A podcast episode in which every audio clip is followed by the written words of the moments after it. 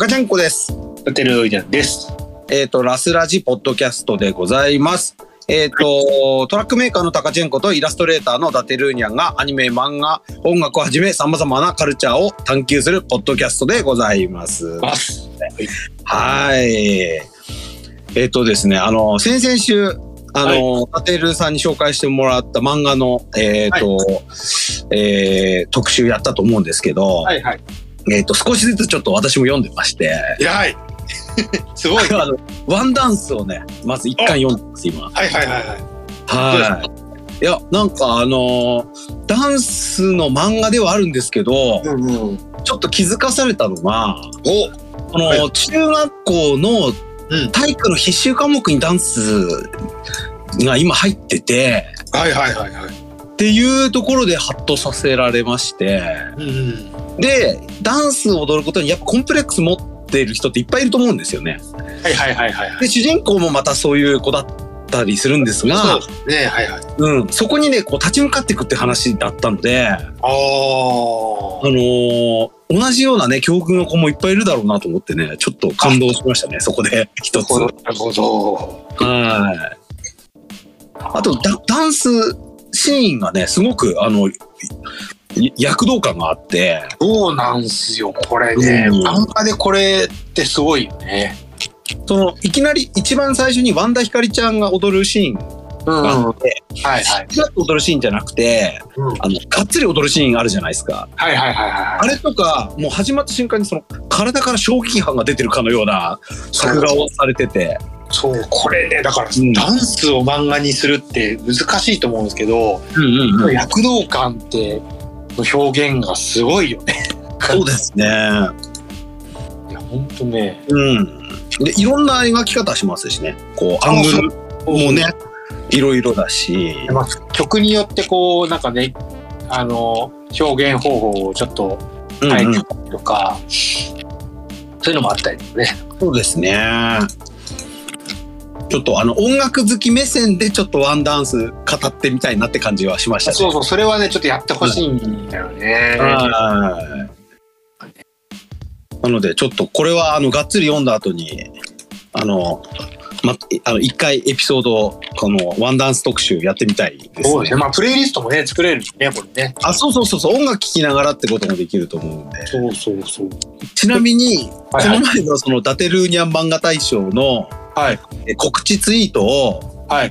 ワンダンスの担当者の方がはい。えライクしてましたね。あ、本当ですか？されてるんですね。バレてるっていうね。結構チェックされてるかもしれないね。エゴサされてるみたいですから。ちゃんと英語させる担当。あ、それでさ、それこ、それこそこの前の、なんか、あの、アニメジャパン2022で、うんアニメ化してほしい漫画ランキング、ノミネート作品が出たんですよ。102作品。はいはいはい。残念ながらワンダンス入ってない。ああ、そうなんですね。そうなんですよ。うんうんうん。メダリストはね、入ってたんだよ。おうおうおうおうじゃあちょっと応援していかないと。そうなんですよね。うん。はい推しの子だったりとか、はいはい。ダンダダンだったりとか、うん。トップ10に入ってる作品。とかは入ってたりとかするんですけど、はいはいはいはアニメ化してほしい。うん、そうですね。い。ね。そう。あとあの、お隣に銀河をはいはいはい。借りてきたんですけど、はいはい。あの、明日返さなきゃいけなくて、まだ見てないんですよ。読みなさい。すぐ読めるかちょっと頑張って読みます。さん、漫画うまいんで。はい。割とサクッと読めるんで。はいはいはい。はいあトリリオンゲーム2巻を読みました。ああ。トリリオンゲームはね、は平和に読めちゃうでしょ。い。そうですね。先週もがっつり語りましたけど、はいはいはいはい。あの、2巻もね、ほんと面白かったですね。日巻も面白いですね。もう三引きがね、またね、三巻までの引きがうん。もう気になるってね、三巻もすぐ読みたくなっちゃう。うんうん。あの、いやっぱりね、池上良一さんの作画が面白すぎて、そうなんですね。あの、前半の方は、はいあの、今っぽい話が多いじゃないですか。近代的な話がそこに、池上良一先生が立ち向かってるような感じがすごいあるんですが、最後の、最後の方は逆に、あのー得意な分野に来てるというか、あ、そうだね。はい、ヤクザとかね、歌舞伎町とかね、そうそう。はあれのあの話がまた面白いんだよ。い、面白いですね。いやーなんかね、いやー、洋一さん歩みを止めない感じがね、そうですね。素晴らしいなと。うんうんうんうん。ね。なんでちょっとね、私も少しずつ漫画、あの、触れてまして、ありがたいですね。あのはい。はい。あんまりこう読むスピードが遅いので、はいはいはいはい。あの、一週間にね、2、3冊ぐらいずつしか読んでないんですけど。ああ。うん。なもんなんですかね。僕なんかはね、大体お風呂で読んだり、寝る前読んだりとか、うんうんうんうん。大概何かしら読んでるっていうのはあるけど、うんうんうんうんうん。だから何回も読んでるとだんだん早くなる。読まね。あの、新しく読むとやっぱじっくり読んだりするけど、うんうんうんうんだんだんスピードが上がってくるって。あとなんか Kindle で買ってるとうんうん。最初バーってスピーディーに読むんですけど、はいはいはいはい。読み直しできるなっていう安心感もあるんで、あ、そうそうそうそうそうそう。はい、ねで結構よ読み返しもしますね。やっぱり読みやすいんだよね。うん。読み返すよ、結構。まあ、うんそれこそね、この前のランキングは、読ん読んだ順が多い順ぐらいの、うんうん。返した順が、でやってるようなぐらいの感じだからね。うんうんうんうん。仕事中は読まないけど。どうしても我々車で仕事してるじゃないですか。そうなんだよね。だからなんかね、漫画も活字も仕事中読めなくて、食べないね。で、ポッドキャストと音楽だけひあの、しこたま聞いてるっていう感じ。はああ、移動中ね。い。なんかもう本当電話が多すぎてダメだね。はいはい。ほんとせっかちな人ばっかりだからさ。あ何でもかんでも電話だからさ。あ、はいはいはいはいはい。なんかね、ちょっとゆっくりうんうん。剣という。私なんか移動距離が、あの、長くなった上に、はいはいはい。電話がかかってこなくなったんで、わ あ、移動距離長いからね。あの、どうしてもね、あの、市場規模が狭いのけど、はいはい。エリアは広いっていう。そうだよね。だって青森行く時なんか、相当じゃないのか。うん。私ね、青森はやってないんですけど、秋田秋田をやってて、で秋田市がまたね、遠いんですよね。多いよね。うん。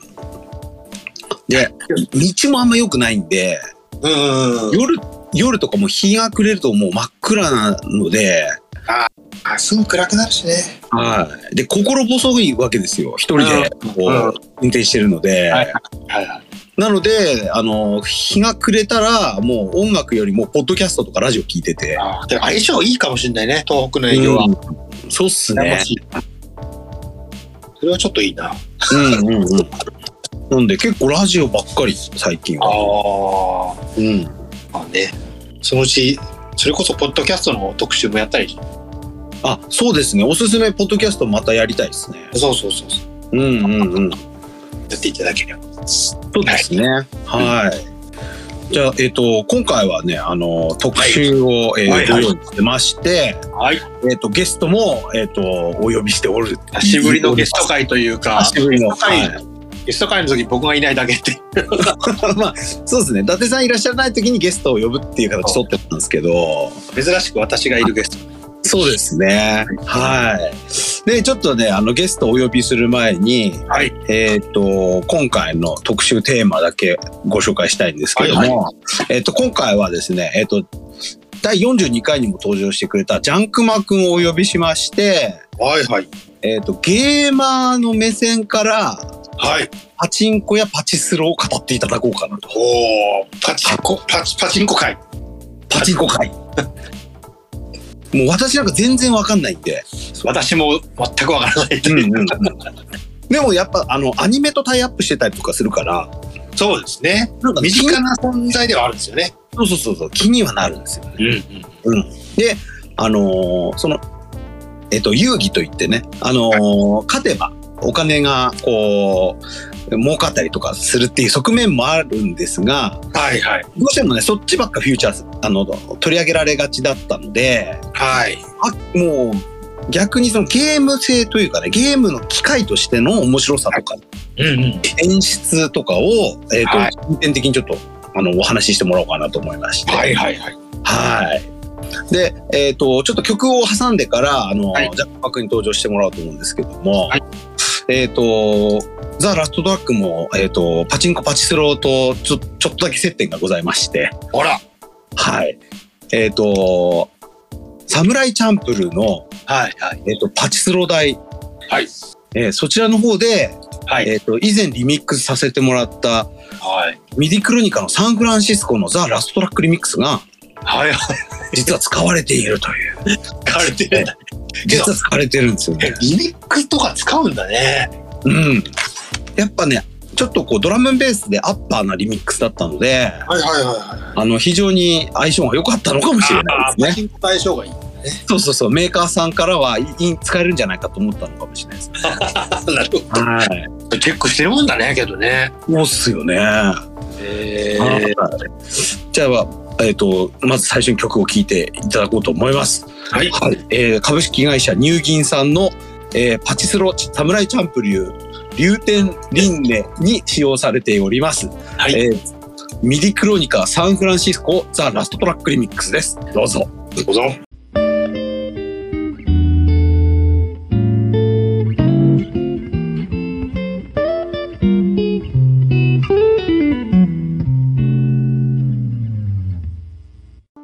えっ、と、聴いていただいたのがミディクロニカサンフランシスコザ・ラストトラックリミックスです。はい。はい。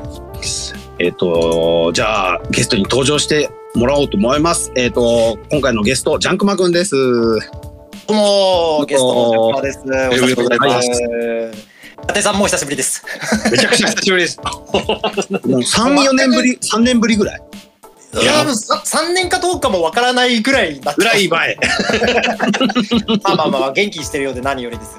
いえいえ、お互い様で。しかも、うんうんね、こんなね、まああのパチンコの会で、またね、こんな話をするために一緒に出会うなんて思ってもいないかっやー、うんでもいいですね。た。はいサツラジでね、会えるのは、なんか、いい機会なので、また。うんうんあの自分あのさっきのあのーサムライチャンプルーのやつ、はい全然把握してなくて。はいはいはい。最初話聞いた時マジかよって思って びっくりしたんですけどはいはいはい。これサムライチャンプルーのこのパチスロナイちょっと調べてみたらこれ2014年に出てるんですね。そうそうでそう。ででパチパチンえっとパチスロの方なんですけどこれあの、はいパチスロってあの、うんまあなんかあのいろいろ企画があのルールがあってその、検定っていうのを通さないといけないんですよ。そのなんか、はいあのちゃんはいはいとあの不正に遊べないかとかなんか、うんうんうんあの暴れすぎないかとかチェックするんですけど、えそはいれのあの検定の有効期限が3年で延長しても6年なんですね。はいなはいはい。のでだもんで今はもうどこ行っても遊べないんですよ。あら、そうもう、ま、幻の期待になっちゃった。幻の機会ね。置きたくてもお店が置けないみたいな感じになってるので個人で持ってるかなんかゲーセンに流れ着いてるとかじゃないと遊べないので、うんうんそういうのも含めても全然はぐれきてなかったっていうのもありますね。はいはいはいはい。まあそれぐらいその回転が早いんですねこの世界ね。回転はい早くなってしまってますね早すぎるという。ははい。うんうんうん。で今回はそのゲームまあジャンクマ君といえばねゲーム大好きマンでおなじみだと思うんですけど、まあそうなってますねはい。まあそういうゲーマーの目線でいろいろ語ってもらおうかなと思ってまして。はいはい。はい。で、あの前回ね、まラスラジポッドキャストゲームの話で出てもらったんですけど、その収録のね、アフタートークで、はいいや、実はパチスロパチンコやってるって話が発覚しまして、はいはいはいはい。はい。で、めちゃくちゃ面白いなと思ったんですよ、その話が。あ、なるほどなるほど。うん。で、ちょっと、あのーもう特集組んで、あの、語ってもらおうかなと思いまして、今回お呼び立てしたわけなんですけど、前回の時はですねそう、うん。あのちょっとまだ外にあの出したくなかったんですよ。その自分がパチンコパチスロやってるっては。いはいはいはい。そうなんかこう気持ち的になんかこううまく出しどころがちょっとまだつかめてなくて、はいはいはい。でようやくこうまあ、えっと、去年の7月7月末ぐらいかな。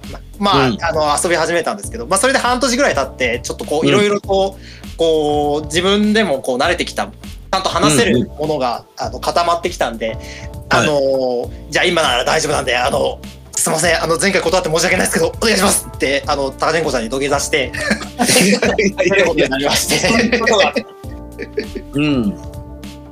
でもなかなかね、こうカミングアウトしづらい世界かもしれないですよね。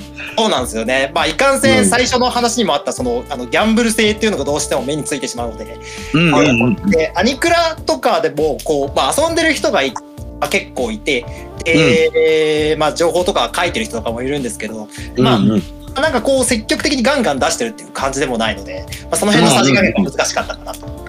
そうですね。まあよくねアニクラとかでもそのパチンコパチスロきっかけでアニメ知りましたって人ちょいちょいいたりしますから親和性はあるっちゃあるんですよねこれアニメオタクカルチャーと非常に。そうですね。うんね本当ね、あの、アニメは知らないけどってよく聞くもんね、なんかね。そうですよね。アニメの内容一切知らないのに、あの、パチンコの内容だけわかるからアニメの話についてくる人とかいっぱいいますからね。いますよね。アドマギとかエヴァとか本当にそうで、で、なんかこの、はなんかこの前、あの、パチ、あの、プロの、あの、パチスロのライターさんがなんか配信をやってたんですけど、あの、はいはいあの、パ、あの、エヴァのパチンコパチスロってもう、それこそ、あの、エヴァが、あの、ヒットした数年後にもう始まってて、もう何十年と経ってるんですけど、あもうその頃からずっと遊んでるけど、あの、うん先日、去年か、去年やったその劇場版の3部作の一挙放送で初めてエヴァを見たっていうふうに、おー いやもう本当になんかそのパチンコパチスロの知識だけでアアニメはわかるけどみたいな人がいっぱいいるっていう。はいはいはいはい。窓ラギとかもそうですよね。うんそうっすよね。でもそれはやっぱそのあのパチスロパチンコ台のそのゲーム性というかその台としてのクオリティも高かったからそういうことだよね。っていうのもありますよね多分。そうですね。うん。やっぱり、うんうんうんその、その辺の大きい、あの、コンテンツの台っていうのは、やっぱりこう、作りもしっかりしてるので、あの、ファンも多いし、ユーザー層も広いので、はいはいはい。ではあのジャンクマ君がどうしてハマっていったのかっていうねこういきさつからちょっと言ってみたいと思うんですけど。まあそうなんですよね。うんはいはいはい。まあ、えっ、と、その去年の7月にですね、はいあ。のー、二次三次あるじゃないですか、VTuber の。はいはいはい。二次三次で、二次三次で、その、あの、前本、あの、前本圭介っていう、あの、まあ、おっさん V の人がいるんですよ。はいはで、そで、その人が、まあ、ギャンブルとかが好きで、まあ、マジモンのおっさんなんですけど、そこを契機としたその二次三次の中でそのあのあのソフトのあのパチンコのシミュレーションソフトがあるんでそれで大会をやろうっていう企画、そのその名も二次三次バーチャルパチンコ大会っていうのがございまして、うんうんうんうんうん。でそれをこうたまたま見たんですよ。はい。でその時はもう自分が見たのはその月の実と委員長があの、はい北斗無双っていう題で、はいはいはいはい。予選の時にすごい万あの1万発出してすげーってなったのに決勝行ったらもうボロカスにすられてるっていうのを見ててギラギラ笑ってたんですけどはいはいはい。なんかそこそこがスタートになってあそういえばなんかパチンコってそういえば昔ゲンさんとかいろいろあったよなっていうところから始まってるんですよね。はいはいはいはい。えー 確かにあの、のあの、リンク事前に送ってもらってみましたけど、はいはい、私も。はいこれ面白かったっすね。はいその、月のミトちゃんのやつね。本当にやあのやったことない人だからもう意味何の意味も分かんなくて ただわーわー言ってるなんかすごい北斗の剣のことは分かってるみたいなね。そう。うん北斗の剣しかわ逆に北斗の剣しか分かんないのになんかすごいけどめちゃくちゃ当たってて大興奮みたいになってて、すごい面白い。分かる人から分か分かる人から見たらもうこの演出は絶対当たってるっていうところももういけいけいけいけいけとかって言って。てはいはいはいはい。もうすごい面白かったんですね。であのなんか導入、あの、冒頭がすごい面白かったですよね。冒頭がどうかしてますよね。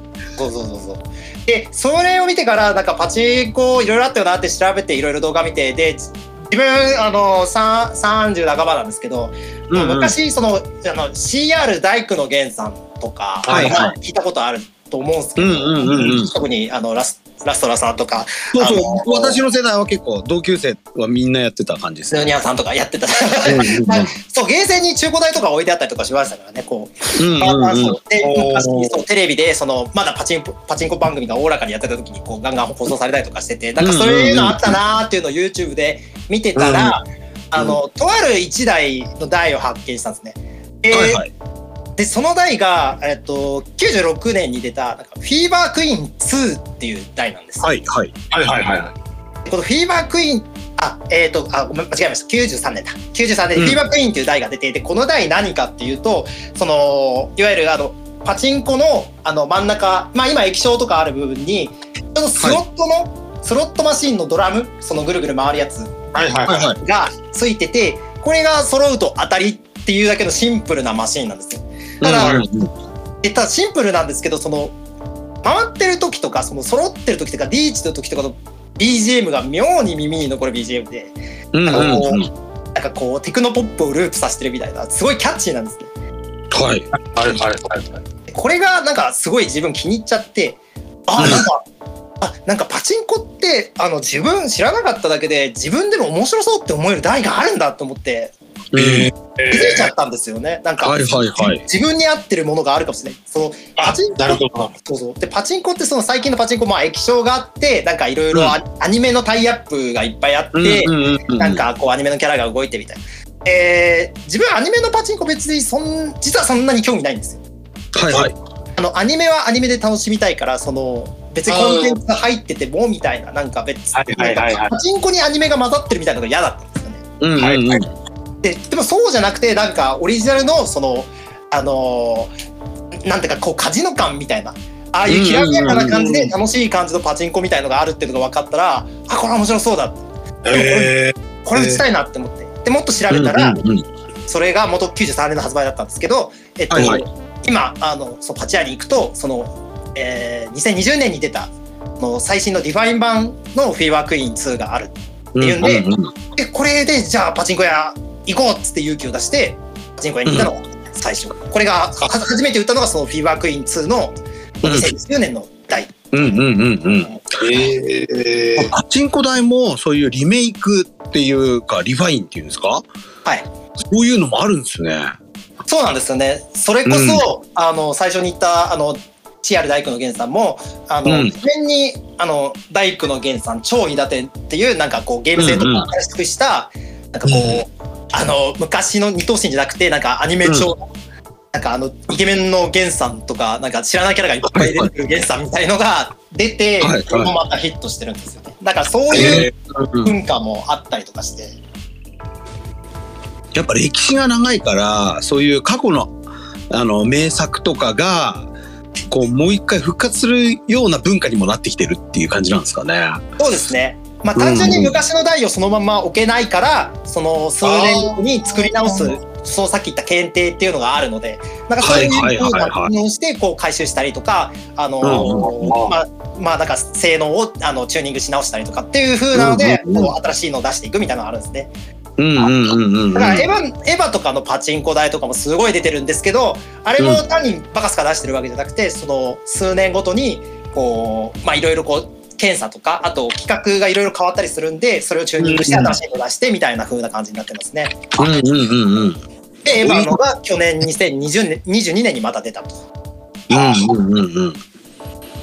どうしてもその検定っていうのがあってそれの元になってるのが公安委員とかですよね。あそうですねはい。まあよ要するにその警察さん警察側の方ではいまあそのめちゃめちゃ面白い台をずっと使うのは良くないみたいなことで3年ぐらいでもうその台は使えなくしちゃうっていう法律があるっていうのはそのどんどん台が出てくるっていうところにあるってことですよね。そうですねはい。うんだからこう、ちゃんと検査しないとそのなんて言ったらいいですか？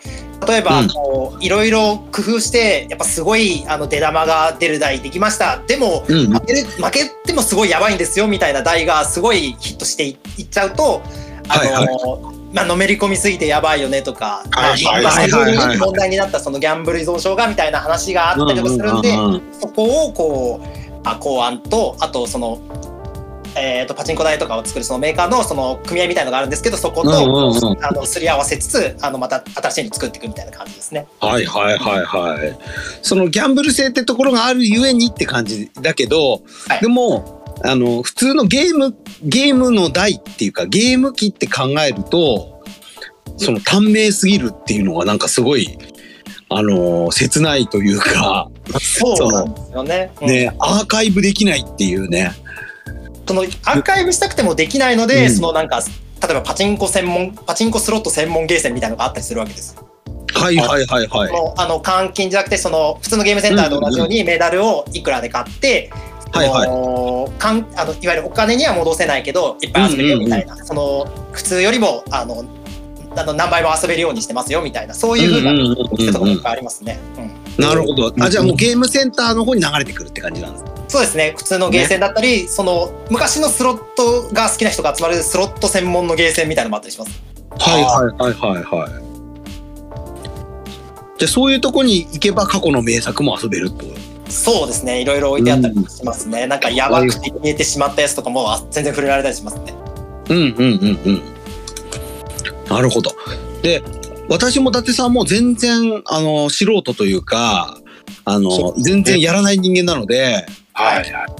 えっ、と、これからちょっと話する中で、えっ、と、お、押さえといた方がいいよっていう、い専門用語とかあれば教えてほしいなと思うんですけど、あー その台にまつわる、台の演出とか。あー 全くわからないんだよね。あーど触れたらいいですかね。えっと、はい。まあえっとまあ基本的にえっとパチンコはえっと基本のその料金レートっていうのがえっとパチンコの場合は1玉4円。えースロットの場合はメダル1枚20円っていうのを基準にして取り扱われてますね。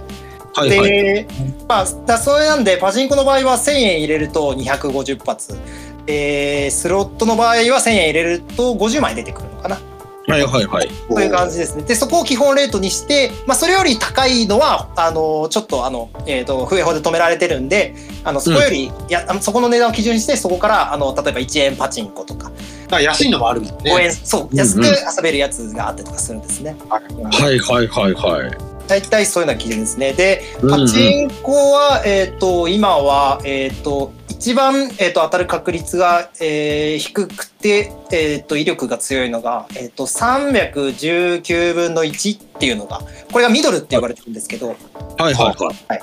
これが、えっ、と、一応、今、一番、えーその、出る時の性能が強いパチン、えっ、と、パチンコですね。うんうんうん。で、えっ、と、これ下の方はもう、これ下の方は結構限りなく設定できるんですけど、はいはい。今下の方で、えー、と大体メジャーなのが99分の1これがアマデジって呼ばれてますね、うーん。でこれは安いんですけど、えー、と当たってもそのあまり帰りはない。うん。ああ、なるほど。設定が甘いっていう意味なんですか？そうですね。そのまあ当たる確率も当たりやすいんだけど出玉もそんなに多く、そんなに多くは見込めないよローリスクローレートなんですうんうんうんはいはいはいはいはいそ。の高い確率その、えー、と319分の1を当たればその見返りも大きいけどその代わりあの負けてもそのダメージも大きいよハイリスクハイリターンですよね。確率が、確率がだいぶ低いですから、多分ですね。でそそういうところをこう自分でいろんな台があるんでそういうところを自分で選びながらこう遊んでいくっていう感じですね。はいはいはいはい。で、えっと、スロットは、えっと、今現行でそのノーマルっていうのと,、えっと AT 機っていうのが、えっと、大体大きく分けて2種類あって、はいでえっと、ノーマルっていうのはその単純にこうスロットを回していって大当たりが出ましたよってなったらその例えば300枚なら300枚っていう風にまとめてもらえる。でまた大当たりを当てていくみたいなスロットで。スロットが一つ。でもう一つ AT っていうのはその AT っていうところをなえっとな AT まあこれはアシストタイムっていうんですけどはいはい。アシストタイムに当選するとそのうまくいけば何千枚とか出るけど、えっと運が悪いとあの100枚とかで終わっちゃいますよってこうあの枚数がばらけてる。まあ、これもうんこれもローリスクローリターンハイリスクハイリターンみたいな感じですね。大体こうこういうところでやってるとかですね。機種で分かれる感じなんですか？そうですね機種でそうですねいろんな機種でスペックがあってまあ、えーその機種で例えばこれは AT 機ですよってなったらその AT のうんうんうん機が基本的にもらえないし、これはノーマル機ですよってなったら基本的にノーマル機でのそのまとまったボーナスでしかもらえないとか、そういうはい感じではいはいはい。ああうん。あのはいタイトルによってノーマルにしノーマルしかない機種というかタイトルっていうのもあるんですか？あそうです両両ね方あるって感じ？えっ、と、ものによっては両方あるんですけど、両方あるケースっていうのは基本的に少ないですね。うーでん。、パチンコの場合は逆に、例えばその、最初319で出したんだけど、そのスペックをダウンさせて、そう、例えば、あの、まあ、ミドルの下はライトミドル、199でライトミドルって言うんですけど、うんで例えば、あの、出玉の性能ちょっと落として、ライトミドル用にしましたよ。で、それよりさらに性能落として、アマデジ用にしましたよ、みたいな、同じ機種なんだけど、スペック違いっていうのは、パチンコの方では結構あります。はいはいはいはい。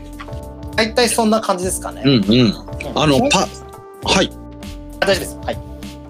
パチンコ台の、えっ、と、台の中の、はいいろいろこう仕掛け的なものってあるじゃないですか。はい。ああいうのの、うんと、点、なんか、あの、いろいろ言いますよね。羽物とか。ああ、羽物。ああいうところの具体的な名前とか教えてもらえればと思って。えーっとですね、えなんか結構ありますよね。そういう用語、仕掛けの用語っていうか。パチンコに関しては、その、うんまあ、なんかその仕組みで、まあ、いろいろ細かい組み合わせの仕組みとかあったりするんですけど、対別、はい対別すると、そのデジパチっていうのと、その、えーっと、羽物っていうのの2種類があって、はい。で、デジパチっていうのは、その、みんながよく見てるその数字が、あの、いあの777が揃えば当たりみたいな、ああいうのが、うんうんうんああいうのがデジパチっていう。あの、モニターが真ん中にあってって感じ。そうですね、モニターなりドラムなりが当たって数字があはいはいはい並べば当たりですよっていうのはこれがデジパチってですね。で、羽物っていうのは例えばこうなんかこういろいろクルーンとかなんかあのーいろいろな仕組みがごちゃごちゃしてて、でここの難しい穴に入れば当たりですよっていう、まあ、通称一発台とか呼ばれてるんですけどこういうのを羽物って呼んでますね。もう機械的な感じですね。そうですね。機械的な仕組みそうですねはい。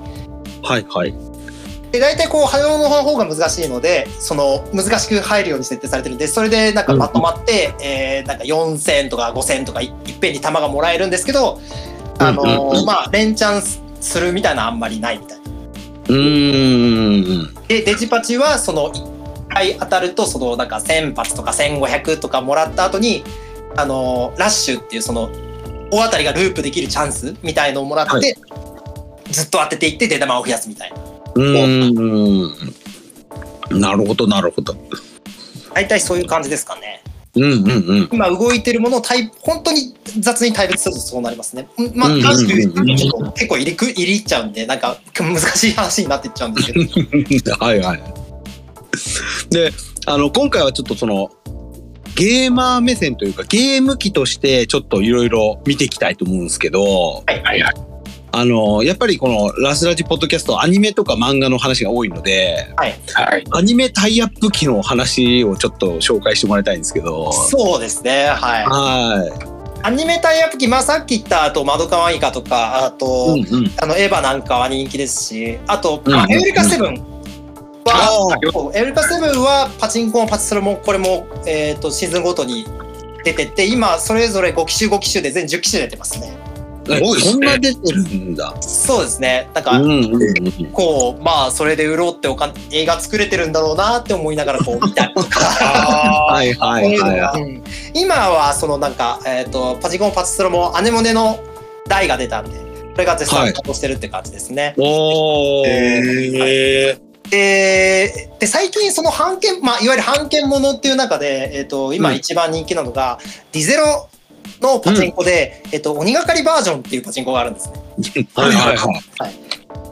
えーこれはもうあの名前の通りそのあのーレムのその鬼がかってますねがこう全面にフィーチャーされた、そう台まあ台の画像とか後で皆さん見てもらえるといいんですけど、はいはいはい。はい台のこう真ん中液晶あって右側にもうあの鬼がかってる、こう鬼がかってる。盛り上がってましたね。鬼がかってるあのレムがあの鎮座してるっていう感じでですね。あの、事前にリンク送ってもらってチェックしたんですけど、はい。初め見ました。あの、アニメとか、アニメ、オタ、アニメ目線からいくと、鬼がかりって一個の、あの、ネタの一つだったりすると思うんですけど、はいはい。それで一個台作っちゃってるっていうのはすごいなって思いましたね。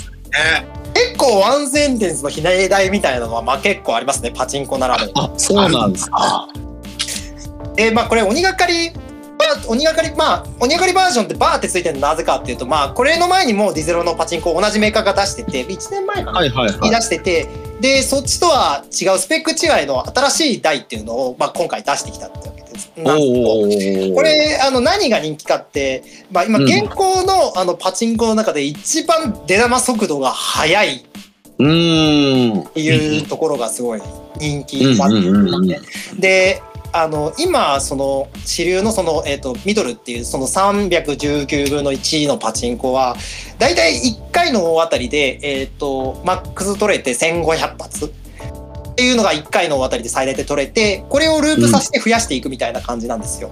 うんうんうん。なんですけどこの鬼がかりバージョンっていうのはそのまあ検定でいろいろその出玉が出過ぎてないかとかいろいろチェックをされるんですけどそこのあの仕組みをうまくくぐり抜けた仕組みを作ってその1回の大当たりでその3000発？その1500円2回っていう形で3000発取れるボーナスっていうのを搭載してるんですね。うーん。で、えー、と1500発取れるってことはこれ4円換算にすると、えー、4倍なんで、えーうんうん6000円ですよね。6000円ですね。これが倍ってことは6000円が1万2000円になるわけですよ。うんうんうんうん。今計算した。もうこれはやばいとっていうふうになってもう、えー、と自分の近くのあのパチ屋もこれを十数台入れてるとこあるんですけどはいはいはい。連日埋まってますね。うーん。ええ連日埋まってなんか5万とかすごい時は10万発とか出してる人とかいるんですけど、はいはいはあ負け10万発？10万発なんで40万ですね。い。だよね。はい。で、まあ負けてる人は5万発とか負けてるんで1日に20万とか払って計算ですね。うわー鬼がかってすごいるねっ。すね。まあまあまあ荒いっていう感じと。はいはいはいはまあでもやっぱりあのパチンコやってる人はやっぱこれぐらい荒い方がやっぱ好きな人っていうのが多いのでやっぱりい。なるほどなるほど。みんなこれ頑張って打ってますね。うんうんうんうんうん。ねなんでその、え案件的にも人気なんだけどその内容がおあの面白くて人気になるっていうのがまさにこのパターンですね。ああなるほどなるほど。これあの動画のリンク送ってもらって見たんですけど、ーはいはい。あのめっちゃ笑ったのが、はいそのリリゼロっていうそのタイトルロゴが上にあ。の上にあるじゃないですか。はでこれがドーンって落ちてくる演出がめっちゃ笑いましたね。そうだね。物理的に落ちてくるようになってる。そうそうそうそう。こう役物がすごいんですよ。なんかこう、はいはい。あのーそうロゴがおまあ北斗無双とかもそうなんですけどロゴが落ちてきたりとか、なんか下からこう横からとかキャラクターがズワって出てきたりとかあとギミックがすごいよね。ギミックがすごい一番面白かったのはあの銀河鉄道39のパチンコがあって、はいはいはい。それが終わったりするとあのなんか下と多分、えーあ横からズイって出てきて下のパーツと組み合わさってあの銀河鉄道が目の前に出来上がるっていう。お そうやばいのがあってですね、うん、なんか4個か3個ぐらいのパーツで組み合わさってるのかな。1個あの39バンって出すんじゃなくてわざわざ組み合わさって出てくるっていう、うんあれ面白かったですね。あのき機械的な演出のことを焼くものっていう感あじなそうですね。まあ機械的な演出もそうですしその羽物のところのその邪魔するやつとかも焼くものって言いますね。はい。あまーなるほど。動くものですよね。動くギミック。うんうんうんうん。このリゼロのやつとかもあのタイトルロゴがボンって落ちてはい。であのその後なんかこうキャラクターがこうなんていうんですか隠されてたじゃないですかこのロゴの裏に。あ出てくるの。そうそうそう。はい。そう焼くものが何重にもなってるんですよね2 3重。下からチラって見ると見えるからあこれ出るんだなっていうのを思いながらやって当たるのガシャンって満を持して出てくるっていううんうんうん。あれは面白いですね。面白いですね。そのデジタル的なそのディスプレイでアニメが出てくるんじゃなくて、おあの機械的にその部品としてキャラクターが用意されてて、そうそうそうそう。それが出てくるっていうのがめっちゃ笑いましたね。映像じゃないんだっていうそこ。そうそうそうそうそう。まあ。面白いのはデジタルっぽくなってるかと思えばそういうなんかね物理的なもので攻めてくるそうそうそう、物理でもね、演出があるっていうね。物理の方がスペシャル感があるからってね。はいでかいはいあれ。うん。あそういう中で言うとなんかここちょっと面白いいやもうかなり面白かったのがあの刑女のパチンコっていうのがあって、はいはいはいはいはい。あれあれあれあれこれちゃ多分ちょっと前にも話題になったかもわかんないですけどその刑事のパチンコ当たるとあの真ん中に縦長の液晶があってでその両サイドに焼くものがあって、なんだろうって思うと当たるとその2つが合体してでかいケツになって、ケツが光りながら売るんですよガはいはい。シャガシャガシャって尻 いやこれができる。はやばいですよね。やばいあそのだから、うんあの下からケツが出てくるとかじゃなくてこう両方からこう割れてるケツケツの背中のパーツが出てきて それが真ん中でガッターイってなった後にそはいれがケツが七色にケツになるみたいな。その下に足らき足足らしきものがついてるじゃないですか。その足が動くっていう。ちゃんと太ももみたいにこう微妙にこうこうずれて動くんですよ。そうそうそうそうそう。あれめちゃめちゃ面白かったですね。すごい発想だよね。本当に。で前ジャンクマ君にあのーラスラジ出てもらった時にうん。そのアフタートークでこれを教えてもらってあ、そうなんだ。そうなんですよ。でパチンコやべえなって思ったんですよねその時に。いや、ね、僕も見ましたけど、はい。いや、尻できるんだ。みたいな。そうそうそう。あれなんですよ。そのその前になんかツイッターで話題になったあの高須クリニックのパチンコあるじゃないですか。はいはいはいはいはい。あれ見ててあれもまあ大会やばかったんですけど、うんうんうんああのあなんかそのあの大枠を見てあこれ刑事のパチンコ作ったとこ同じじゃんって思思い出してなるほど。なるほど、なるほど。ややってる発想変わってねえわって思ってこれさあれですよね最高だってこのパチンコのメーカーさんの工場でもう何千台と作られてるわけですよね。そういうことです。工業製品として。そうだよね。考えるとちょっとすごい日本ってすごい国だなって思っちゃう。あれ焼くもののその物理のやつ見るたびにあのいやこれクランクとかどうしてんだろうって工業目線ってどうしても見ちゃいます本当にやうんうんうんうんうん。一つの芸術作品だよね。べえなって思いますねいや本当この形状の台をあの海外のあのコミコンとかアニメ系のイベントとかに持ってった方がいいと思いますよね。こうじゃあこれもこれこそ日本のカルチャーみたいなクールジャパンよ。クールジャパンですよこれ。たまにそのなんかパチンコパチスロのそのなんか紹介 PV みたいのでなんか外人さんがコメントついててこれはなんだみたいなこと言ってくるわけですよその日本あの好きなコンテンツでアニメとかも見てるのにあのうちの国にないものが映ってるっていうなるほど、なるほど。まあ向こうにはカジノとかあるんですけどそのパチンコの台をそのまま持ってパチンコパチスロの台をそのまま持ってってるわけではないのではいはいはいはい。なもんでまあ向こうから来た人とかも多分打ってると思思いますよパチンコ絶対打った方がいいっすよね。海外からアイランドアイランドとかで打ってると思いますよた。気に入ってる人もいるかもしれないよね、海外からね。うん。まあだからそういう演出面っていう意味ではもうななんて言ったらいいですかまあ運のゲームではあるんですけどその、はいはいはいそうなんかこういかに運であることをそのなんかどういうふうに駆け引き的に見せるかっていう意味ではなんかこうなんかこうゲームらしさみたいなところもちょっと垣間見えるところありますね。うんはいはいはい。もちろんそのなんか打ち方とかその釘の読み方みたいのもあるんですけど、なんかそういうところ抜きで、あのちゃんと楽しめるようにしてるからこうみんながまだちゃんとパチンコを打ってくれたりとかしてるんじゃないんですかねなんかあたゆまない努力があるおかげで。うん。だってあのパチンコってそういうギャンブル性もありながら。そういう今はそのアニメタイアップとかが多くてですねこういう形状みたいな作品の台も普通に出るようになっちゃってるわけなんですけど普通にギャンブルとしてやってる人がこういう形状の台とか真面目にやってるって思うと やばいなと思いますよね。プルンプルンしてるしね、なんかね。それを真面目に見てやってるわけですよ。そうだよね。はい。なんかたまにおじいちゃんとかまじまじ見てたりしますよ。なんだこの台はいはいはいはい。打ち打ちたそうに見ててでも恥ずかしいから打たないみたいなそういうのをああ、やっぱあるのうんあるんだね。やっぱパチンコのおじいちゃんおばあちゃん打ってる人多いんで。はいああ。はいはいはいはえい。ねあの途中のあのタモリクラブのパロディみたいな演出とか、あれとかさ、ちょっとまじ まじまじに見れないっすよね。いや自分も打ちたいんですけどね、まだ勇気がなくて打ててませんねあれは。あ、そうなんで、まだこれは遊べるんですか？あ遊べますまだこれは原稿機として置いてあるんでまだ普通にパチ屋行って遊べます。はいはいはい。あの結構ね形状も声優陣がすごく人気声優さんがいっぱいあの参加されてるので、はい。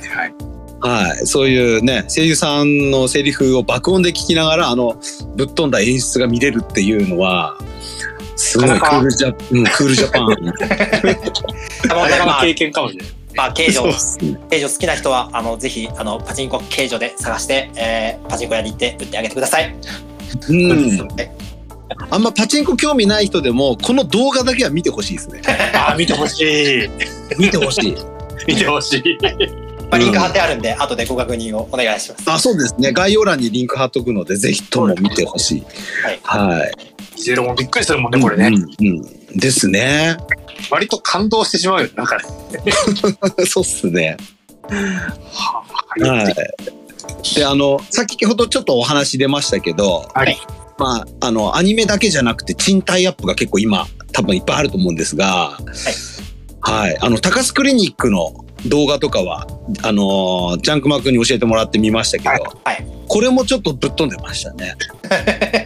高須クリニックそうも。ですね。高須クリニックはそうですよね。まあ、なんか、もともと高須先生と、あと、その、今、あの、内縁の奥さんである、その、西原理恵子さん、両方ともギャンブル、そう、西原さんがギャンブル好きなんで、多分、ようやく実現したんだろうなと思うような気がまあまあ、そうだろうね。うんうんうん。まあでももうあのまあこれもやいわゆる薬物機とそのデジパチを合わせたタイプのものなんですけど、はいはいはまあまあそのなんか邪魔してる薬物がその 高須委員長があの自分で美容整形で作った腹筋シックスパックだったりとかい。うんうんうんうん。あのヘリコプターに乗ってドバイに周遊するルートがあったりとかまあいろいろめちゃくちゃなんですよね。で、あの、あれですね、SNS 炎上させないと手術の依頼ができないみたいな。あそうそうそうそう。でよくわかんないを援助させて手術の依頼受けると大当たりみたいな。うんうんうん。めちゃくちゃだよね。そうそうそう。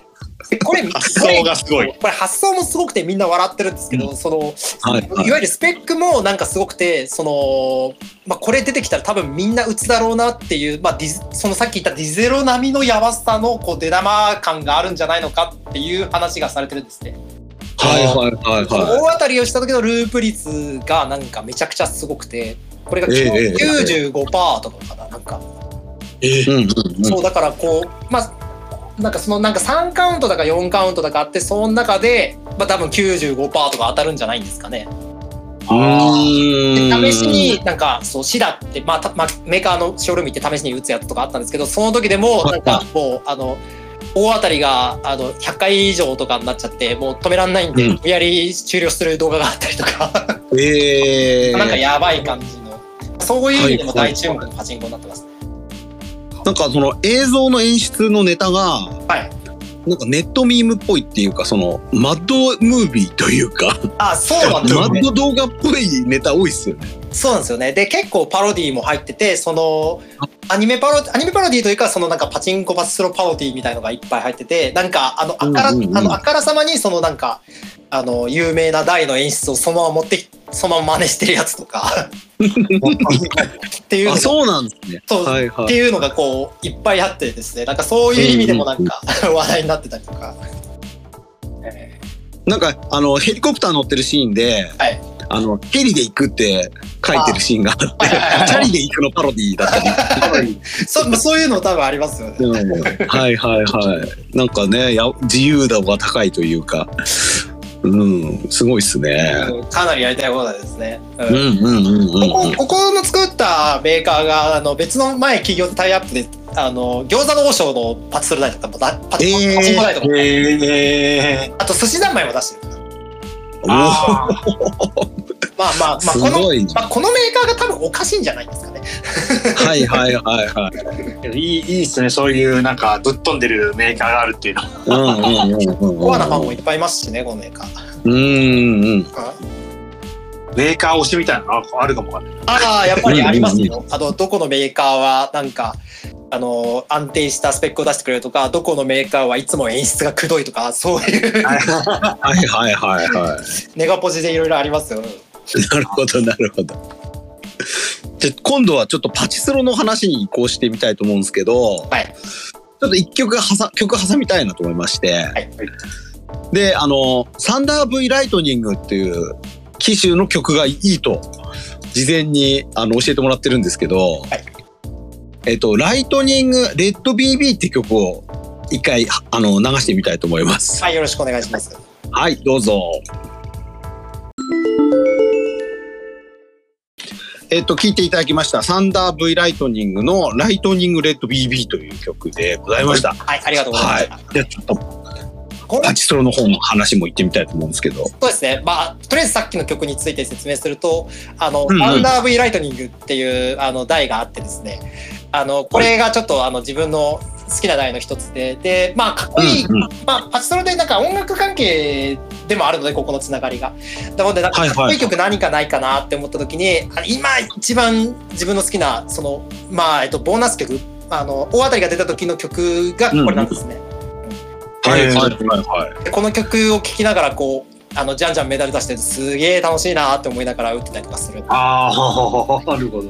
なんでおあの、シューティングゲームっぽいですよね、音楽が。そうなんですよね。あの、こうんうんのアンダー V ライトニングの曲は、その、あの、ダンスミュージック結構寄ってるところがあって、なんか、はいはいまあ、ここには、あの、今回は流さないんですけど、なんか、あのーダブステップみたいな曲とか、あと、うんハイエナジーみたいな曲とかもあったりとかするんですね。うんうんうんうんうん。そういうところもあって、ちょっと気に入りながら最近打ってる台がサンダー V ライト。はいはいはいはい。で、えっと、で、パチンコのついでパチスロっていう感じなんですけど、そう、パチンコやってた中で、まあ、パチスロも打とうっていう、なったんですね。そのパチ屋にはいはいパチスロもあるんで。で、うんうん。パチスロはそのさっき言ったノーマルと AT っていうのがあって、まあ、AT の方が結構、あのーあ、ノーマルの方が結構ローリスクローリターンというか、まあ、こう、まなんていうか、こう、ひえっ、と、押し引きが分かりやすい、遊びやすいっていう感じなんで、そこからやり始めたんですが、で、やっぱりこう、パチスロ分かる人には分かると思うんですけど、こう、ジャグラーっていう台がございまして、はいはい。これが、えっと、日本で一番、えー人気のあるパチスロ。まあ、いわゆるそのパチンコでいうところの、その、まあ、さっき話し出した海物語。あ、名前だけ言ってあるかもしれないですけ？ど、そうパチンコにおける海物語みたいなポジションが、このパチスロはジャグラーっていう台になりますね。これ、ジャグラーって台は、あの、何がそんなに人気なのかっていうと、そのまあ、まず単純にシンプルにこう回して、あの当たってあのボーナスがまとまって出て当たってっていうのがこう、えっと若い人から老人まであのご老人までみんなあの分かりやすく遊べるっていうのが一つ。うんうんうんでそれとあとパチスロってルール上そのボーナス絵柄があってもそのフラグが立たないとあのボーナス絵柄って揃えることができないんですね。はい。でこれあの揃えられる時のタイミングっていうのは、まあ、ボーナス確定時っていうんですけどでこのボーナスが確定したよっていうのを、えっと、この機種お知らせしてくれるんですね。おまあでえっと、今は、えっと、他のノーマル機種でもそのボーナス確定したら大体お知らせしてくれるんですけどそのボーナスが確定した時にそのお知らせをしてくれるマシンの、えっと、先駆けというかそれで一番気になったのがこのジャグラーっていう台ですね。はいはいはいはでゴーゴーランプっていうそのランプが光ると当たりっていう感じなんですよい。うん。でそのランプっていうのがこうなんて言ったらいいですかねあのあのあプラのプラのその色付きのプラの後ろに LED のランプがあってそれがピカッて光るんですけど、まあ色合いがこうなんと言ったらいいんですかね。こう綺麗な色でですね。はいはいはい。普段はこう真っ暗なところで何もこうすごい地味な感じになってる場所がこうゴーゴーって書いてあるんですけどそれがピカーってこう紫みたいな感じとかあと紺い赤みたいな感じ光るとですねこれがまあ綺麗でですねはいはい。これみまあ別にこうギャンブルでなくてもこれ見たさにこう台を打つみたいな人がいっぱいいる台です。ああ、すごいね。左下にあるやつですそうですね基本は左にその台の左下にあってね。はいはいはでまあ別の機種だとまあ真ん中とかにあったりとかするんですけい。ど真ん中とかですね。はいはい。これがもうあのまあこれが光るのがとにかく楽しい。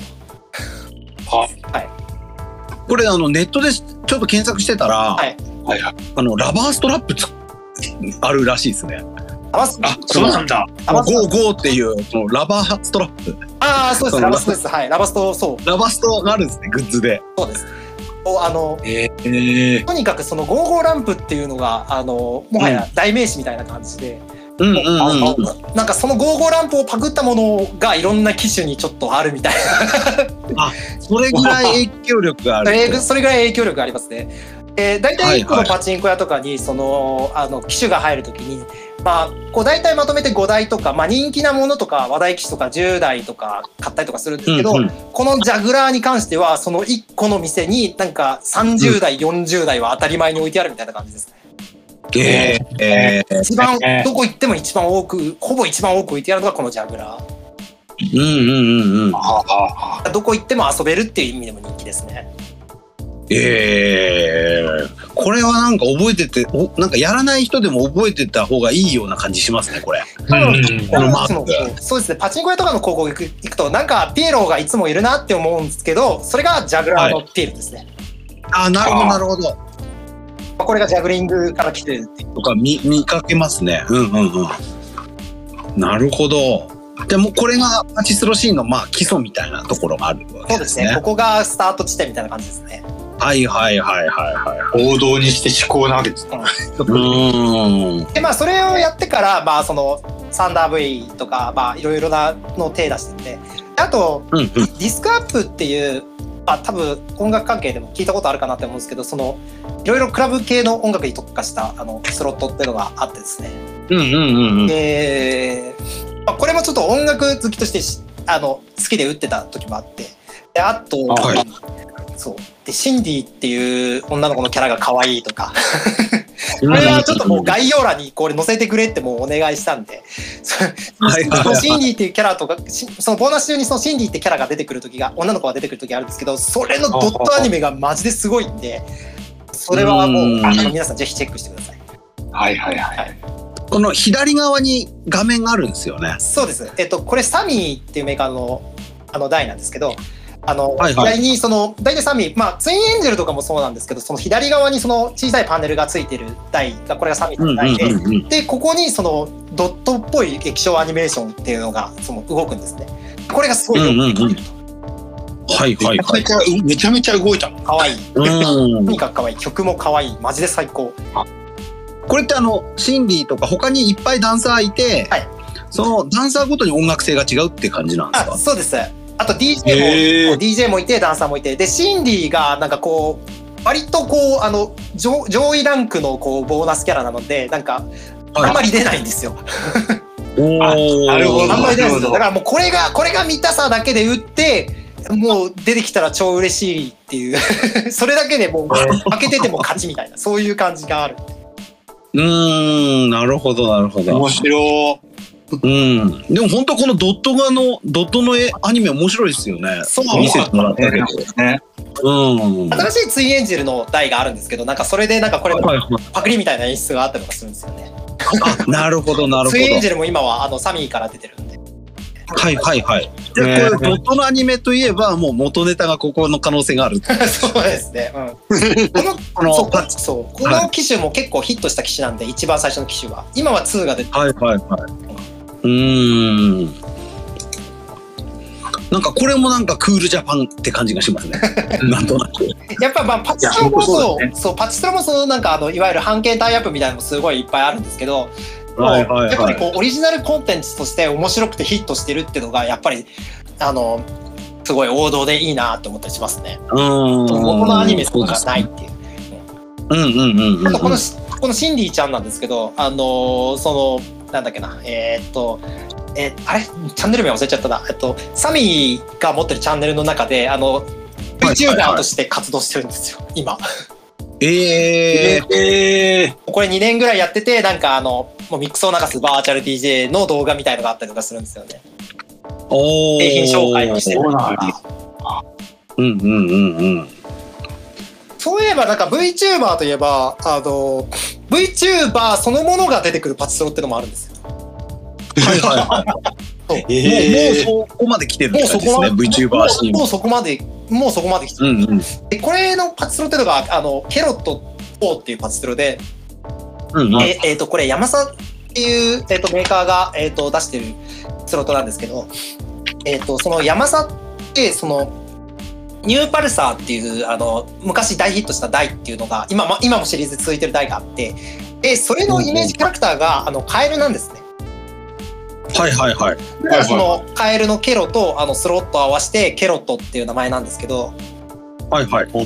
えーそのピロットはその3つのモードがあってその2つのモードはそのカエルのキャラクターが出てくるモードなんですけど残り1個のモードがその VTuber 虹川ラキっていう子がいましてその子が専用に演出をしてくれるモードなんですね。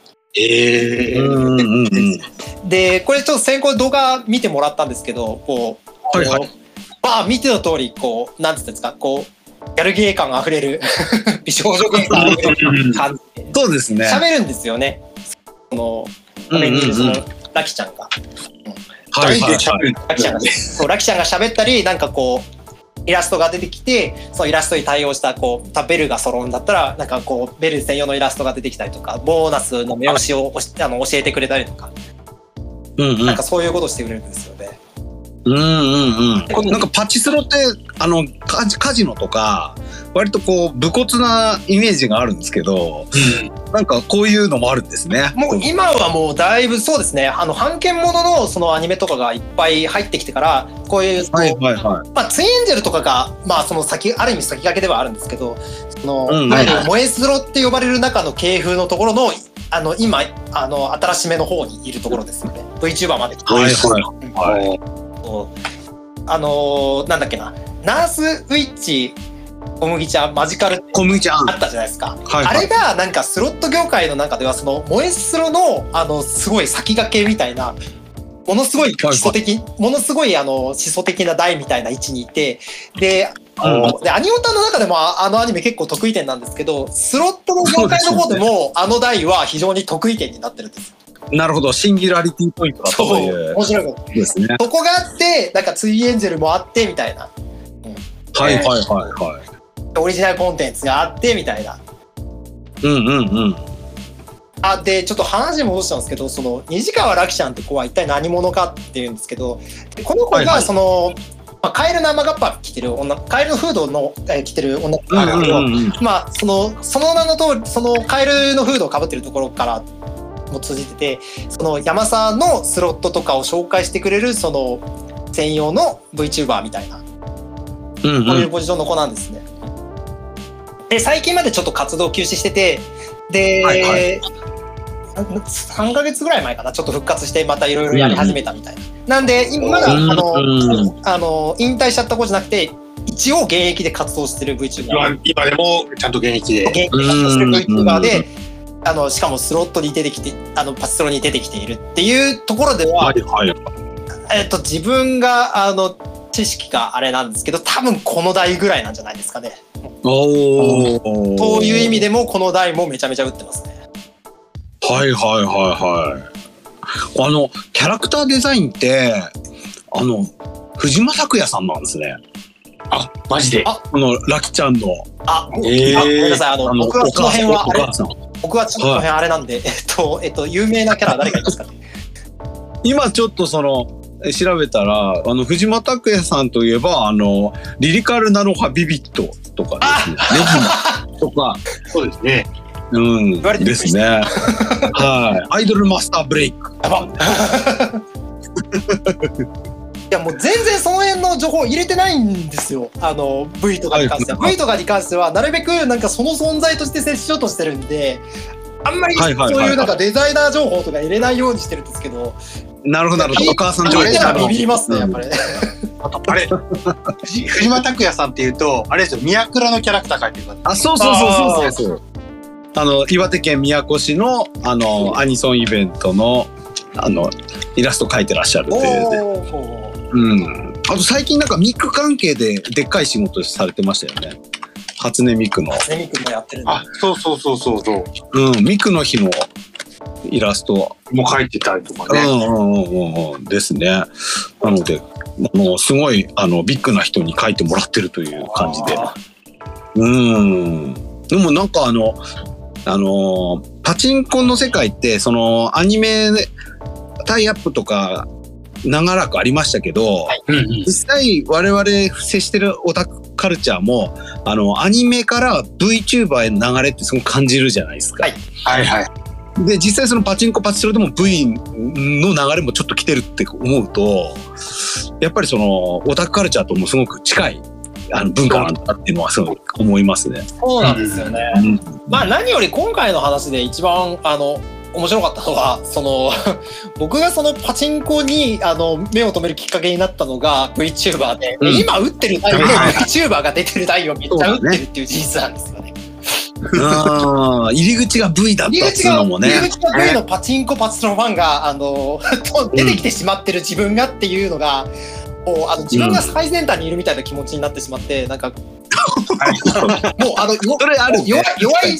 もう弱い30半ばにもなってそのようやくパチンコに手を出して、パチンコパチスロに手を出してるのにその入り方が一番新しい入り方っていう。これが自分的にもう面白くなっちゃってますねだいぶ。う んそれは面白い。うん。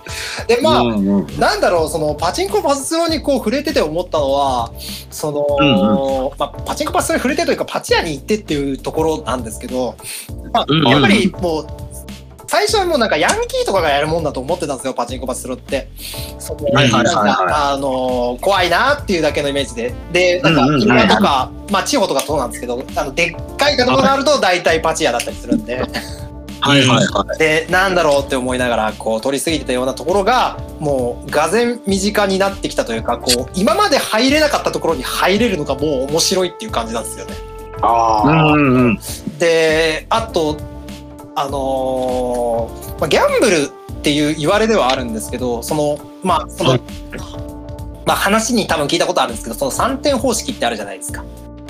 はいはいそ。のうんパチンコ屋ではその直接換金をしないでその特殊景品っていう、あの特別なアイテムをもらってそれを近くの両替、両替というか買い取りに行ってお金をもらうみたいな。あったじゃないですかああいう挨拶ああいうのもなんかこうあのえなんかえそんなことしなくちゃいけないのみたいな感じとかあったりするじゃないですか。はいはいでもあはあいうのもあのちょ歴史から紐解いていくとちゃんと理由があってそのなんかパチンコとかが今でもこうやってちゃんと、あのーその公営ギャンブルでなくてもちょっと認められてるっていうのはその、まあ空うん空まあ、いわゆるあの風営法に入ってるのもふ踏まえて、そうやっぱこう日本のあの国のあの文化として見られてるってことなんですよね。風俗文化はいはい。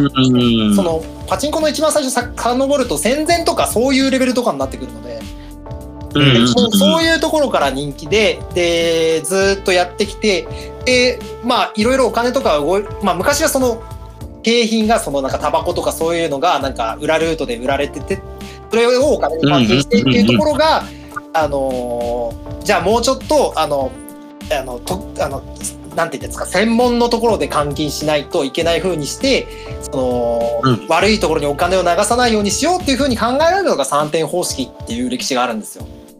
うんうんうん。だからだからその特別な景品にしてあの変なところには流さないでそのぐるぐる回せるようにしたっていうのがあるんでそのなんかうんうんなんかその暗いなんかこう自分が分かんなかった暗いイメージみたいなのがこうちゃんと全部理屈ありきで、まあ、例えばその出玉が多すぎるからあのこう規制されたりとかっていうのも踏まえてなんかそういうこう、みんながこう楽しくやっているっていうところをこうみんなで文化を守ったり作ったりしてるんだなっていうのがわ分かったのが結構面白かったところですね。うんであとなんだろうその大きいホールとか行くとまあホールって言うんですけどあのパチンコ屋のことを。大きいホールとか行くとそのあんまりそのみんな黙々とやってたりとかするんですけどこう結構なんて言ったらいいですかその中くらいとか小さめのところの,、あのホールお店に行くとなんかこう、お客さん同士でこう喋りながらとかあとうんあのコーヒーの差し入れとかしたりとかしてるんですよ。うんうんうん。あの和気あいあいとしてたりとかしてて。で、はいはい。でまあやっぱり一番多い客層ってそのなんかヤンキーとかとかよりもやっぱりおじいちゃんおばあちゃんが一番多いんですね。なんだかだ。からこう結構アットホームな感じになったりするんですよおしゃべそのあのだから自分らがそのクラブに行ってワイワイこう音楽とは別におしゃべりが楽しむみたいな感じでおじいちゃんおばあちゃんもはいはいちょっと打つだけだけどパチンコ屋行ったりとかしてるわけですよ。そこで仲間と話したりとかして。だからそういうコミュニティ性っていうのがその結局自分らと同じなんだなっていうのが分かったのが結構面白かったですね。あーそうだからギャンブルであるんだけどでもその遊戯っていう名前のごとくその日本国の風俗としてのああのい遊びででかつそういうコミュニティの一端になっているっていう、はいあの一筋縄ちゃんと中に入らないとわからない部分っていうのがいっぱい見れましたね。うんなんかやっぱちゃんと文化として成り立ってるっていうね。そうですね。ジャグラーとか、ジャグラーが、ジャグラーがそうなんですよ、特に。その、あの、うんうんうんパチンコはこう自分で打ってるからあれなんですけど、ジャグラーの場合は、その、スロットで、スロットの場合は、その普通に打ってる分には、あの、大当たり出ないから適当に打ってればいいんですけど、こう、例えば、55ランプが光って、大当たり揃えられるようになりました。でも、こうんこは目押しをしないといけないから、揃えられないおじいちゃんおばあちゃんいっぱいいるんですよ。あのメダルもう何枚も何枚も入れてバンバンバンってずっと永遠と虚無打ちみたいになってる 人がいるんですはいはい。でそういう人とかをこうなんか常連のお兄ちゃんとかが「あ押しますよ」って言って入っていってポンポンポンって揃えて「ありがとう」って言って戻っていくみたいななんかそういうやり取りがあるんではいはいはい。そのなんかあのゲーマーとかもなんかあの初心者とかに教えるとかこうあのいろいろもアイテムあげたりみたいなとかあったりするじゃないですか。なんかそういう,、うんうんうんうんそういうなんかこうもののゲームとはまた別にそのあのゲーマーゲームゲームをやってる人同士のそういう助け合いみたいなのっていうのもあったりするんですよね。うんはいはいはい。まあそうやっぱそこにはやっぱ人が集まるから、そうそういうコミュニティが生まれているってことですね。そうなんですよね。だからそのうんうんうんまあ、まあ、今までこう、まあ、お金が動いてるからとか、まあ、行ったことないけどなんか願い事になってるし怖いなみんなすごい負けてるんでしょみたいな話とかでちょっとパチンコ屋とか、うんうん。なんか怖いなって思った人もなんか自分の好きなこうアニメとかあったりとか例えばこう今日、うんうん。あの上げたやつとかでちょっと面白そうなものがあったりなって知った人はそのまあまあ、4円パチンコじゃなくても1円パチンコとか5円スロットとか、うんまあ、そう。で、まあ、最低1000円から遊べるんで1000円で遊んでみてなんかちょっと合わないなって思ったらもう帰っちゃってもいいし好きな時に。うんうんそううんいう感じでなんかちょっとあの触れて知ってもらえたらいいなっていうのがその最初偏見を持ってた、で偏見を持ってたけど今はバリバリ遊びに行ってる自分から言えることですね。う んあうん。でもなんかそのいつも見ていた景色がまあとあることをきっかけにこうその景色が変わるっていう体験をしたってことですよね。そうですね。うんその近所にパチ屋あったけど今まではもう見向きもしてなかったけど今となっては全然もう別の景色に見えるというそうですね。うんクラブそれはいい面白いクラブとかと一緒ですよ本当にそうクラブって分かんないけどアニクラ行って面白かったからクラブ行ってるんですよって言ってでもあの全然知らない人には「えクラブ行ってんの?」って言われてるのと同じですよやっぱり。うんうんうんそうですねうんなるほどねなんか最後はちょっといい話になって終わり終わりそうですじゃああの、まあはい次のラスラジのなんかオープニングとかであのうん高チェンコさんとあのルニアさんにあのパチ屋行った成果の方を報告していくということで。そういう感じで一つお願いしまはいはいはいはい。まあ行くかどうかはともかくね、言ってくださいよそういう世界があるってことを教えてす。申し上げました。言ってくださいよ。めっちゃめっちゃ押しとる。うん、めっちゃ押してます勝っても負けて。も話のネタとして面白いんでどっちにしろ。うんなるほどね。勝っても負けてもうんそのあの経験があの話して面白いっていうのがやっぱりそれが一番ゲーム体験なんだなって思うんで。あああ、なるほどなるほどね。そうそううんうん。というわけでぜひまあ、はいよろしくお願いします。はい。ありがとうございました。今日ね、あの、1時間ぐらいで終わるかなと思ったけどね、あの、思いっきり1時間オーバーでがっつり語っていただいやきました。申し訳ない。いやいやいやいやいや。でもやっぱね、一番取れ高はね、やっぱ形状ですよ。結局別には勝てないのね。いやあれはとんでもねえ台があるんだなと。じゃあ形状打ってきてください形状。形状ちょっと形状打ってきて。くださいよ。初めてやるのは形状。はい。いやでも勇気いるでしょあんな いや絶対いパチンコ好きでもや。絶対面白いっすよ。うんまあちょっと後であのジャンクマックもやってないんでしょまだ。そうですね形状はまだ打ってますね。じゃあ自分も自分も形状打ってますよじゃあ。じゃあ後で報告します。なるほどね。はいはい。光らせたかどうかみんなで言い合いましょうよ。綺麗だったって。うんうんうん。そうだね。け形状スペシャルで。はい形状スペシャルで。まあ今回はい。はい。じゃあちょっとあの長くなってきちゃったのでそろそろ終わりにしようと思うんですけども。はい。はい。ちょっと伊達さんどうでした？今回の企画。いやー、本当に、なんかあの知らない世界って、まだまだほらいっぱいあるわけじゃないですか。はい。こういうね、だから、世界で、やっぱりね、人生変わったりとか、面白いですよね、なんかね。うんうんうんうん。私も結構ね、動画見たけど、うんいやーなんか、ちゃんとこういう知らない世界にも文化があって、歴史があって、うん。ね、なんか、で、なんだろう、なんちゅうのかな、日々更新されていくわけじゃないですか。こういうそう技術が。うんうんうん。すごいですね。なんか、どの世界にもこういうことが起こってんだなっていうのは、うんうん。なんかね。そういうの分かっていただけたら嬉しいですね。うんうんうん。ちょっとラスラジポッドキャストでは、あの、これからも、こう、こういう、あのーいろんな世界をちょっと紹介していきたいなと、こういうマニアックな世界から、意外と知らない世界とかね。カチェンコと僕だけじゃ絶対行かない世界。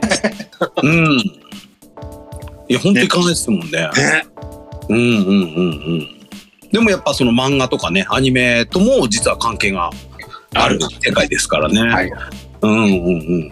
いや、非常に興味深いお話を聞かせていただきました。いやこちらこそありがとうございました。はい。ジャンクマくんがゲストでございました。はいありがとうございました。ありがとうございました。ジャンクマでした。はい。はい。じゃあちょっと締めに行きたいと思うんですけど、えっ、と、あの、もし気に入っていただいた方は、あの、フォローボタンをね、ポチッと押していただければ、はい。助かります。はいでは、最後にね、あの、一曲聴いて終わろうと思うんですけど、えっ、と、さっき紹介してもらった、あと、虹川らきちゃんの曲を最後に流して終わろうと思います。はいえっ、と、ちょっとね、曲聴かせてもらったらめっちゃいい曲だったっすね、これ。うんカラフルね。で、さらにあの、曲作ってる方もガチンコにアニソンとか書かれてる方でしたね。ああ、なるほど。はい。や、山田良平さんというね、最最近だとゾンビランドサガとかね、あ、なるほど。はいアンスタとか刀剣ラップの曲書いてる方なんですけど、じゃあそれを最後に聞いていただいて終わりにしようと思います。えっ、と、虹川ラッキーちゃんでカラフルです。どうぞ。